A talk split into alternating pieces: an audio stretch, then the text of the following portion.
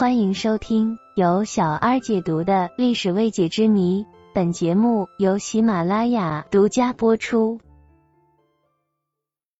武则天年轻时到底有多美呢？竟能迷倒两任皇帝。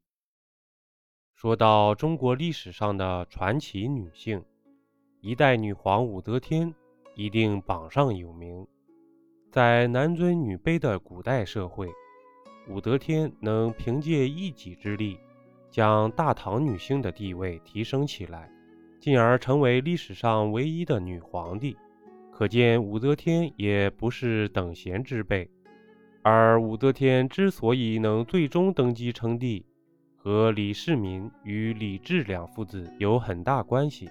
李世民第一次见到武则天的时候，就给她赐名武媚；李治。更是顶住礼法和舆论的双重压力，不顾众多大臣的反对，将武则天立为皇后。这样看来，武则天在他们眼中自然是与众不同。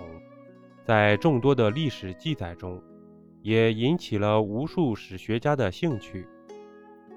武则天的样貌究竟是怎样的惊天动地，竟能同时吸引住两位皇帝呢？按照历史记载，武则天应当是一个美女，毕竟能先被李世民看上，后又被李治相中，其面貌怎么说也是壁花羞月级别的吧。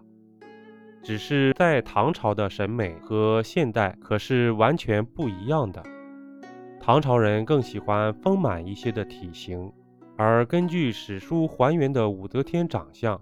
其实更像是一个男孩子，在一些史料记载中，以及一些民间传说和艺术作品中，可以对武则天的长相推测一二。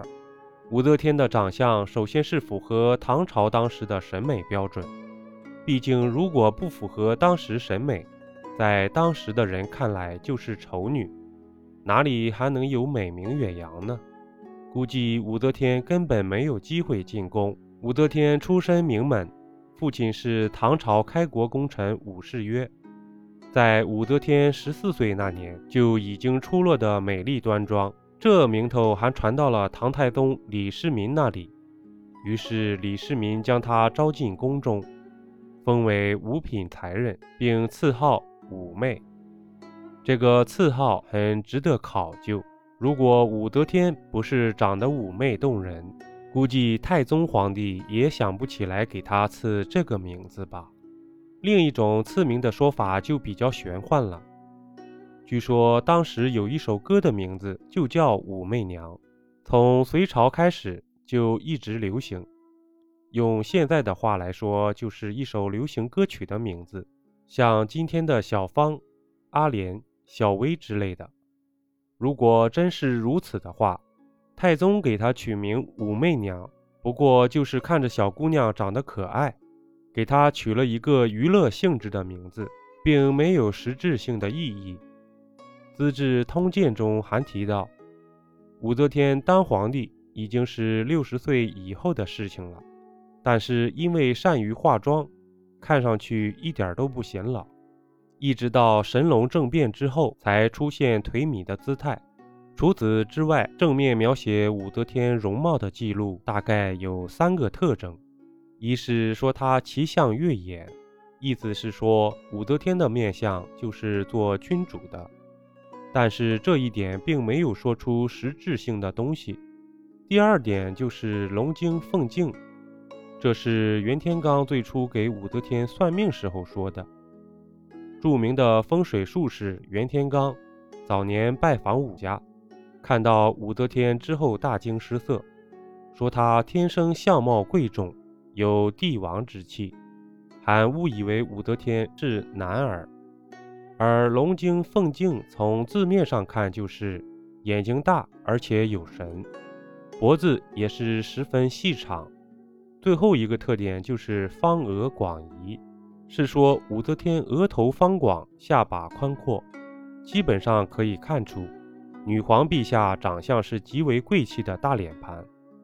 虽然袁天罡算命这事可能是武则天在登基之后，为了提升自己身份尊贵而有意安排的。但也可从中看出，武则天确实容貌异于常人。就《唐书》中有对武则天女儿太平公主样貌的介绍，虽然不是直接对武则天样貌的描述，但也可以从中窥探出武则天面容。武则天本人也表示，这个女儿和自己十分相像。公主方额广仪，多权略，太后以为类己。这里的公主是指太平公主，太后则是指武则天。意思就是说，太平公主身材丰满，额头宽阔，下巴很丰满，同时又足智多谋。武则天认为她很像自己。这里的像，一个是长得像，另一个则是指性格相像。这或许也能够说明武则天也是体态丰盈的类型，而这也正好符合唐朝的审美。这样总结下来，女皇陛下是个大脸盘。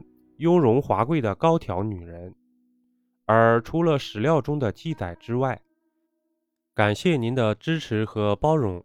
专辑每天更新，您的关注、评论和订阅是主播创作最大的动力，在这里先谢谢了。